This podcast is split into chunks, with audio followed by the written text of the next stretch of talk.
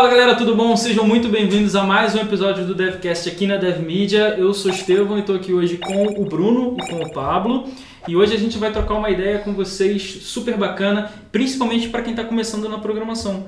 Se você já escreveu aí suas primeiras páginas em HTML, CSS, hoje a gente vai conversar de um dos pilares, né, vamos dizer assim, da programação, né, que é essa coisa da requisição e da resposta, né? Como é que a informação trafega dentro de uma aplicação ali que está dentro do contexto da internet, beleza? Vamos lá. E lá vamos nós. Então assim, eu estava dando uma olhada no site, né, vendo perguntas e tal em cursos mais iniciantes, e eu notei que para o cara que está entrando na programação web é uma grande dificuldade enxergar é, assim como que as coisas funcionam dentro da internet, entendeu? Porque o cara ele cria a página dele em HTML, aí faz o CSS, mas quando ele começa a tentar entender como é que funciona a comunicação entre o navegador dele, a internet, sabe? Aí depois entra um servidor, a coisa fica meio perdida. Então, o objetivo da gente aqui é esclarecer isso, né? E acho que a gente pode começar falando sobre a questão da requisição e da resposta, né? Como é que isso acontece? Não, assim, assim, você comentou até que quando a pessoa começa a fazer a tua primeira página HTML aí com CSS, por exemplo. Geralmente o cara começa fazendo na máquina dele mesmo desenvolveu ali, deu dois cliques naquele ícone do internet, que ele, do navegador, né, que ele está utilizando, e abre para ele. Mas se você perceber, quando você dá dois cliques no, teu, na, no ícone do arquivo HTML que você criou, ele vai abrir para você, e lá na barra de endereços vai estar escrito exatamente o local onde ele está armazenado no teu computador. Por exemplo, C2 pontos, barra barra documents and settings, o teu usuário, uhum. ou seja, aquilo ali é um caminho local do teu computador. Ou seja, eu não estou executando essa minha página na web eu estou simplesmente abrindo um arquivo HTML normal. Mas aí acontece o seguinte, só eu tenho acesso ao meu computador. Se você quiser acessar essa página que eu criei, vocês uhum. não vão conseguir, ela está no meu computador. Uhum. Certo? Então eu tenho que colocar essa minha aplicação em algum servidor. Ou seja, eu tenho que hospedar essa minha página web em algum lugar. Uhum. Aí começa exatamente a requisição. Por quê? Da mesma forma que quando eu quis acessar essa página, fui no meu computador, quando você quiser acessar a página que eu fiz, você vai ter que digitar o endereço da, da minha página no navegador. O teu navegador vai fazer uma requisição para onde a minha página está hospedada. Para o servidor. Para o né? servidor. E esse servidor vai dizer, beleza, encontrei a página, toma aqui. E vai devolver para o teu navegador que vai te mostrar todas as informações. Né? E aí tem um fundamento básico, aproveitar que a gente está falando disso, que é exatamente como que esses dados são trafegados. Porque o teu navegador ele precisa de ter uma linguagem comum com o servidor para que eles se entendam, né? Hum, dentro do diálogo, os dois precisam falar a mesma linguagem. Exatamente. Quando você abre na tua máquina, você percebe que lá tem o local certinho, C2 pontos, alguma coisa, por exemplo. Uhum. Quando você vai numa página web, por exemplo, o Google, você percebe que também tem o início de um protocolo ali dizendo qual que é o local, por exemplo, HTTP, dois pontos barra barra, e o endereço do site. Esse HTTP é o protocolo que o meu navegador vai utilizar para conversar com o servidor.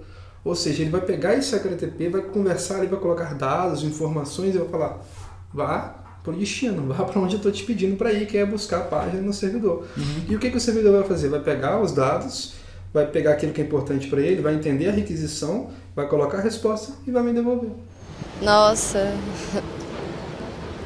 porque isso que a gente está falando de requisição e resposta é basicamente o que o protocolo HTTP é, né? Basicamente. O protocolo HTTP é como se fosse um diálogo entre duas pessoas em que cada um assume um papel. Eu sou o cliente e você é o servidor. Sim. Né? Nesse caso, quem está assumindo o papel do cliente é o navegador e o servidor é o programa que vai ser executado em um computador qualquer, até na sua máquina mesmo. Sim e que vai ficar servindo esse conteúdo HTML que você escreveu. Isso, exatamente. Né? Então, eu, navegador cliente, faço uma requisição, você, servidor, entende essa requisição e me fornece uma resposta. Você não responde se eu não fizer a requisição. Né? Exatamente. E a partir do momento que eu fiz a requisição, você devolve aquilo que eu pedi. Nesse certo. caso, se eu pedir uma página HTML, você vai me devolver isso. Isso, exatamente. Por isso que é muito importante, para quem já assistiu os cursos de PHP e outra linguagem web que a gente tem no site, você sempre precisa de um servidor web na tua máquina para você simular as aplicações que a gente desenvolve. Por quê? Porque elas trabalham em cima desse mesmo protocolo HTTP. Por exemplo, o Champ, que a gente utiliza como servidor web para o PHP, o que, que ele faz? Ele vai simular esse mundo da web no teu computador. Uhum. A partir daí, você consegue usar o HTTP também no teu computador para se comunicar com a tua aplicação como se fosse, ou seja, simulando o que acontece hoje verdadeiramente na web. Né? Então, então, tem duas questões. tá bom. Um outro aspecto importante também disso aqui é que a gente vê o Google, por exemplo, né? quando eu faço uma requisição para a página inicial dele, no momento que ele me dá a resposta, ele esqueceu que essa conversa existiu. Porque uma coisa inerente do protocolo HTTP é que ele é stateless, né? ou seja, ele não tem estado, ele não guarda as coisas. Como ele é um protocolo que está voltado para a comunicação, a partir do momento em que ele entende que o diálogo se encerrou, ele remove da memória todos os dados que foram necessários para que esse diálogo se completasse. Né? Cabe ao servidor né, identificar quem é aquele cliente para poder mandar as informações para ele. Por exemplo, quando a gente faz login no, no Google, por exemplo, como é que o Google sabe quem é a gente? O nosso navegador, de alguma forma, enviou aquela informação. Toda É. vez que a gente se comunicou com ele, trocou de página para avisar aquele é o Bruno, então vou mandar para ele uma página específica para ele.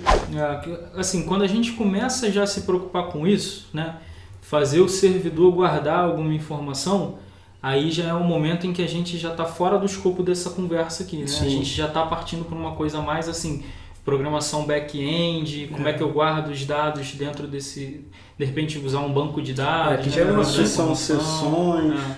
Já é um assunto mais avançado. já é um né? assunto mais avançado, de repente, para o segundo momento.